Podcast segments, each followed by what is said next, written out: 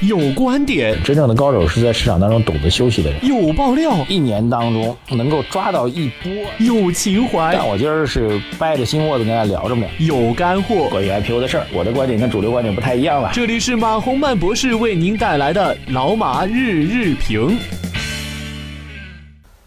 好，各位老马日评的听众朋友们，大家晚上好啊！这个昨天欠大家一期啊，非常非常的抱歉啊，因为实在是各种。原因吧，环境、时间都不行，所以今儿抓紧时间啊！昨天这个欠大家，导致结果就是网友的回复我们念的少，所以今天抓紧时间啊！先一分钟时间来看盘面啊，盘面继续走弱啊，上证指数在大盘股票护盘的情况下，最终还是收出了一根长长的上影线的阴的十字星啊，成交量萎缩啊，量能萎缩呢，有可能会是一个短期见底的信号，但是盘面走成这样的话，应该还是会需要一个。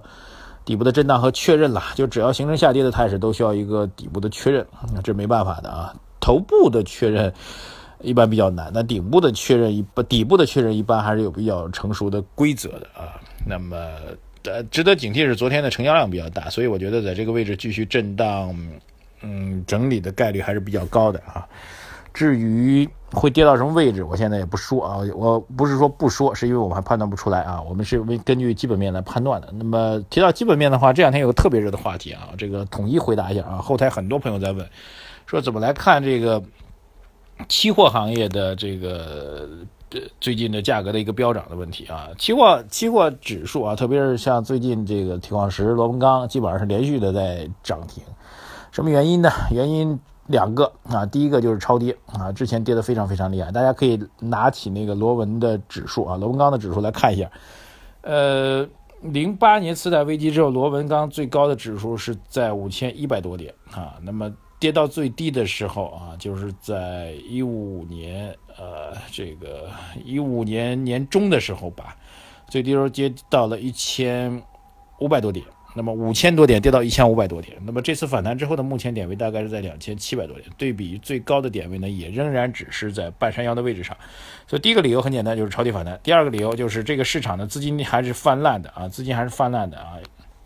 货币政策之前的过度的宽松啊，相对的过度的宽松，钱选择了。房地产选择了前期的股票市场啊，在这两个市场都出现重大的压力的时候，大家突然发现，那我们只能找一个安全的避风港吧。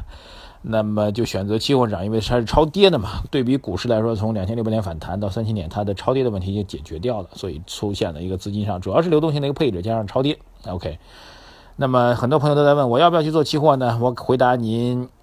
三个三个大字啊，不要做啊！除非呢，还是三个字，您想死啊！这个说起来有点粗俗，但实际上真的如此啊！做股市做再差，您还有股票在啊，有股票在呢，理论上还可以拿到分红啊。就算拿不到分红，有股份在的话，这公司如果被人重组啊，注入新的资产的话，您的股票还存在一丝焕发活力的可能性啊！股股票在，人就在，呃，哪怕什么重新再来，对吧？期货不这样，它是期货最大特点是有杠杆的啊，稍微波动幅度一大，您的本金就百分之百的被人给干掉了，一分钱都没有啊，连股票没有哈，就彻底没有。这个我觉得绝对不适合普通投资者去参与啊，除非您投进去期货的钱，比如拿个少拿点钱投进去的钱啊，您就算投进去的那天您就决定啊，明儿这钱就没有了，我心情上、经济上啊，这个态度上啊，不受任何的影响，OK，去玩。好吧，讲得很清楚啊。期货市场的反弹并不是基于经济基本面，而是基于钱太多，还有前期的超跌啊。这种反弹到今天，我觉得已经开始慢慢的到位了啊。不要期望它继续能够暴涨。这一届的流动性实在是太强了，这我们不服不行啊。好，来看一下抓紧时间念网友的观点啊。老枪，他你好，问一下你们这个节目有直播吗？谢谢啊。目前没有直播，但是计划未来会有啊。现在还没有啊。谢谢。难得一见网友，他说：“呃，这个我要看见你就好了啊，要看见，可能是我们的新的网友。他说我要是早点听你的节目就好了，应该这样一个意思啊。三天亏了好多，哎，没问题，还有机会。将来下一波的我们战略性交易机会出来的时候，我们还是会继续跟大家来交流的。网友今夜无人入眠是新朋友，欢迎您的加入。”好的，我们继续来看啊，这个野亚他说，今天暴跌是何原因？呃，四月二十号啊，周三砸，周四砸，下面如何操作？一直满仓中啊，一直关注你和水皮两大两位大咖。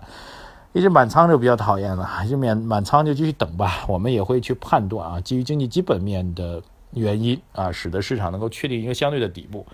当那相对底部，如果您非要操作的话，您可以去补一下仓啊。但是我们是建议呢，就寻找这个一年中的相对的低点，然后寻找一年中的相对的高点，做完这一波拍屁股走人，跟股市拜拜哈，爱干嘛干嘛，这是我们的建议。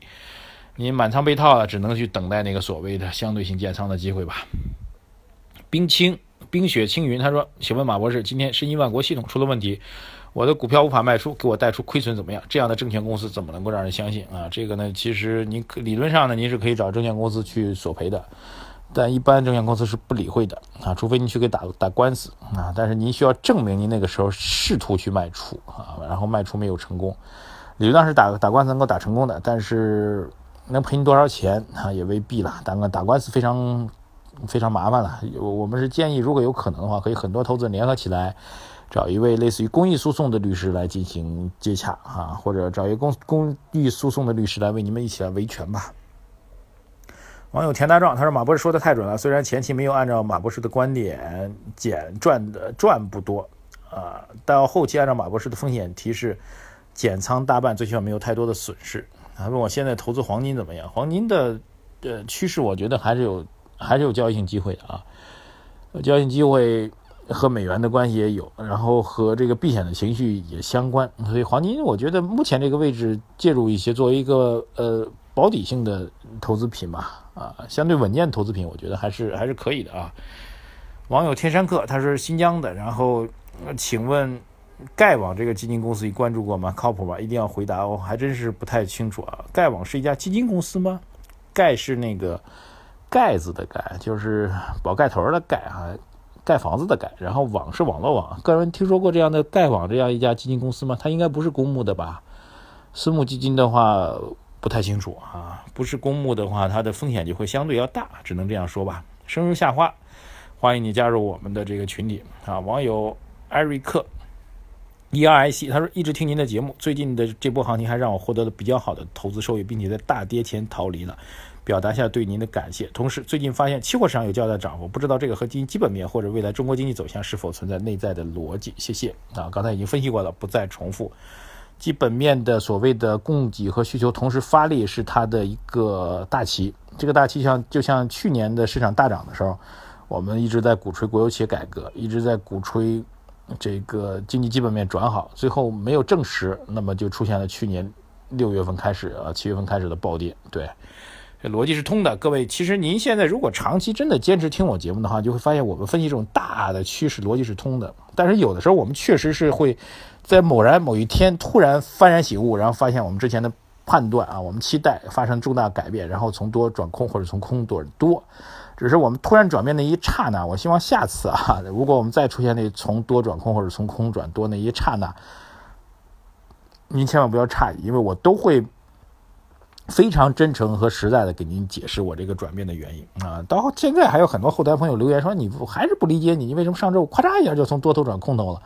我就纳了闷儿了，我这节目当中已经给大家解释了无数遍了，为什么从多突然转空？为什么大家伙就觉得我好像还是很突然，好像我这个就是幺蛾子滑头一样？这我也挺难理解的，为什么大家就听不明白啊？网友德淼他说。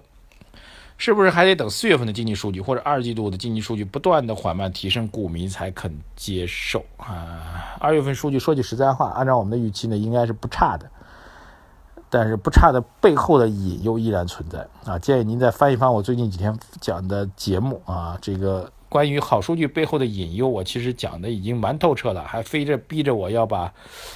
再重复吗？啊，网友 Ricky R I C K Y 他说想要书出了联系我啊，您留下您的通信方式吧。好的，网友这个我看一下啊，网友叫做星子，他说最近商品期货非常疯狂，能不能讲讲商品期货的暴涨与 CPI 还有央行货币政策和股市的关系？期待中，已经解释过了啊，跟央行货币政策关系非常密切。那再提一句吧，既然提到 CPI，我倒想提一句。